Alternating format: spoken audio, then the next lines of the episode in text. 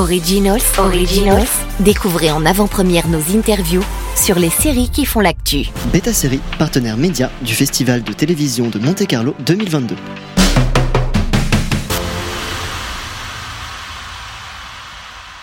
À cette 61e édition du Festival de Monte-Carlo, dont Beta Série est partenaire, nous sommes avec le président du jury fiction, Neil McDonough, que vous connaissez des séries comme Desperate Housewives, Linéaire Darrow, etc., qui est présent aujourd'hui. Hi Neil, welcome back to Monaco. Thank you very much. Nice to be back for sure. To prepare this interview, I browsed your IMDb page, and you have like four or five projects coming out this year. So you had quite a busy year, I guess.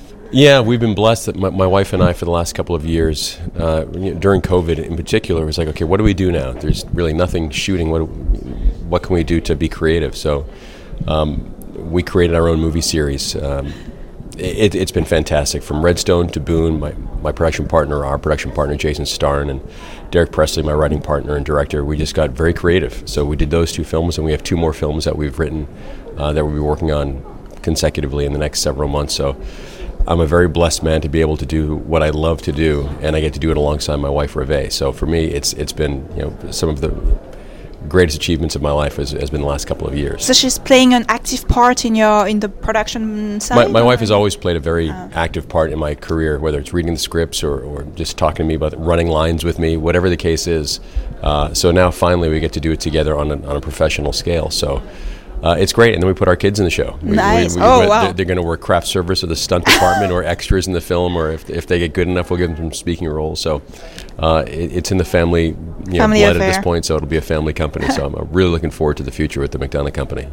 And somehow you found time to squeeze in jury duty here. How can you call it squeeze in when it says Monte Carlo? You know, this is our third time here, and uh, 20 years ago I proposed to my wife here, so it was you know, it's a magical place for us, and uh, the prince and the princess have been have been very they've been great hosts for everyone here, not just not just for Ruvé and I. And it's it, it's a wonderful atmosphere. I get to see great friends. That again during COVID, you couldn't really mm-hmm. see many friends. So to be back here and see old buddies like Jason Priestley and, and, and all kinds of other guys, and it's it's been uh, just really a, a, wonderful trip so far, and I'm, I'm, I'm so blessed to be part of it and to be the president this year of the the jury for fiction uh, has, has, really been an honor for me, and I've seen some incredible television and movies the last few days. So uh, I'm very honored to be part of all of it, and it's uh, it's a wonderful experience. This year's competition is as diverse as always. You have like light drama with a private affair, a Nordic noir with trauma, and psychological thriller, etc. Uh, and of course, you know, as a watcher, we have these docu fictions and a lot of them. So, as a TV consumer, what kind of shows do you like? Well, it's interesting. We have five kids, so I, I, generally don't get to watch a lot of more adult fare. It's more kid shows, for, you know, for the last fifteen Paw years. Patrol. yeah, Paw, a lot of Paw Patrol. Uh, Curious George is probably the go-to in the house. So when it, you know, it, it was such an, a, a treat to be able to sit down and watch a lot of great television and, and so different. You know, I thought it would always just be the American shows that I would love to watch or be voting for during this. But it was so many other shows from different countries and uh, great shows from Italy and Spain and, and, and Hungary and, and Germany and, and, and Dane, the, the Danish. I mean, it was, drama was phenomenal. I mean, all these shows that we got to see, it, it was it was an eye opener for me to see different types of filmmaking and different types of uh, cinematography and the way they would they would go about things that we might go about it a little differently in the states.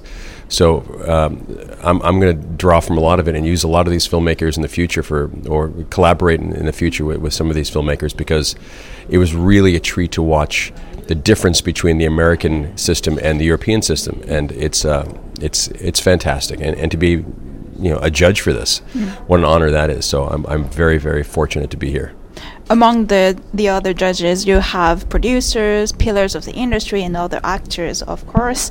Um, so, were you surprised that maybe you were you all agreed on some specific things, or, or you all disagreed on, on specific no, things? No, I, I think that I wouldn't call it agreed or disagreed. I think we all had our forum to choose what we thought was the best thing, mm-hmm. uh, whether it was the best actor, whether it was the best actress, whether it was the best show or uh, most creative show uh, we all kind of talked through it and we had a vote and um, there was no nothing was unanimous and, you know mm-hmm. everyone had their different takes you know and that's part of being creative people as we all are in that room so um, but by at the end we all kind of agreed basically on what should be uh, the right choice and even the ones that if you voted one way and something else had won you'd understand why the other one did win. So it, nothing was. Uh, it, I wouldn't say it was easy because there were so many great performances, uh, so many great different direct, directing jobs. It was. Uh, it, it, it was a challenge, that, that's for sure, because you didn't want to leave something out. One of the great things is, is, is the jury prize at the end, where I get to mention a few other categories, a few other people who should be singled out for their amazing work because there were so many different things. Antoine Fuqua's directing was uh, the last 15 minutes of that show that he did.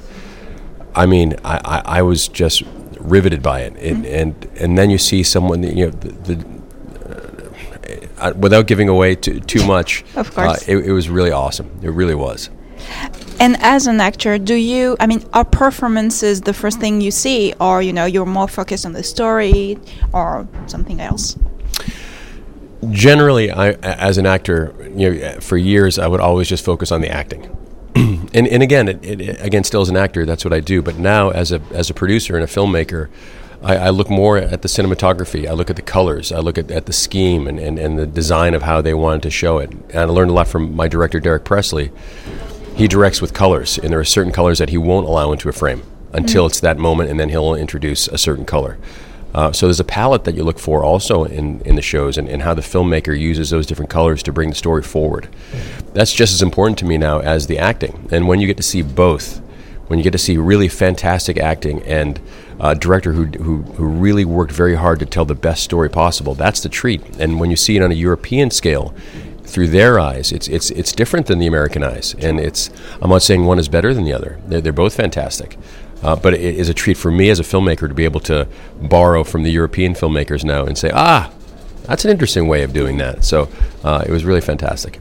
And of course, you've been on numerous TV shows, but in France, you're probably the best known for Desperate Housewives. You know, it's incredible how Desperate Housewives is a phenomenon here. It, it, you know, it, every time I come here, people go bonkers because of Desperate Housewives, and, and you know, it's funny that was ten years ago, and and they right. still uh, they go crazy for Dave Williams. And, and it's uh, you know, I've told the story. Ruvé and I last time we were here, we were driving around and we were a little lost uh, and I was going kind of down a, a, wrong road the wrong way, and a police officer stopped me. I was like, "Oh no, I'm gonna."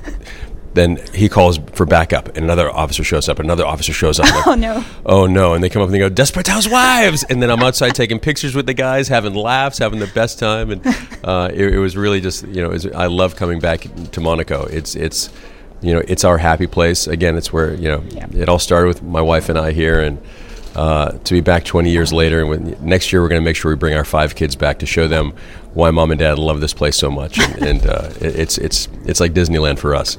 So you're usually a one-timer on shows, as in you go That's just right. for one season. So why is that? I like the design of the shark for my career, kind of. Okay. Um, I like going in and, and hitting something really hard and then getting out and then trying something fresh. I, I always like keeping it fresh. That way I can do TV, I can do movies, I can do commercials, I can do cartoons, I can do you know anything that I want really, uh, without having to be oh you're that guy from. Uh, I've never I, I, years ago I did a couple of shows that were on for a couple of years and I didn't really quite enjoy the challenge of being the number one guy on a show for the seasons. It, it just it was it wasn't really creative for me. Now it's different because you have ten episode seasons or eight episode seasons or four episode seasons. That's that's different. So so that's something that I've, I've really been enjoying. Uh, but I like moving around. I, I like going into situations uh, and and and really just building a great character and then watching that character have a finale by the end of the season. To me, that's that's kind of that's the icing on the cake for me. And just to wrap this up, um, what's the last TV show you've binged besides the in competition, of course? I, I, don't really binge a lot. Um, I mean, probably the last one that I binged because I never even watch myself of all the shows I've been in, all the DC comic shows or uh, Yellowstone or, or, or, any of those shows. I, I generally don't watch them. Um, however, this year I watched American Horror Story because I played Eisenhower on American Horror Story, and I watched all the episodes, and I was just amazed at you know what Ryan Murphy puts together and how he thinks this way and, and, and what he does and the filmmaking. Uh, obviously, they have a great budget, so they can do extra things that a lot of shows can't. Uh, and I was really taken by it. You know what they do on American Horror Story is is just truly remarkable, and I was blessed beyond belief to be Eisenhower on the show for the year. Well, thank you very much. Thank you. Originals, Originals, découvrez en avant-première nos interviews sur les séries qui font l'actu. Beta Série, partenaire média du Festival de télévision de Monte-Carlo 2022.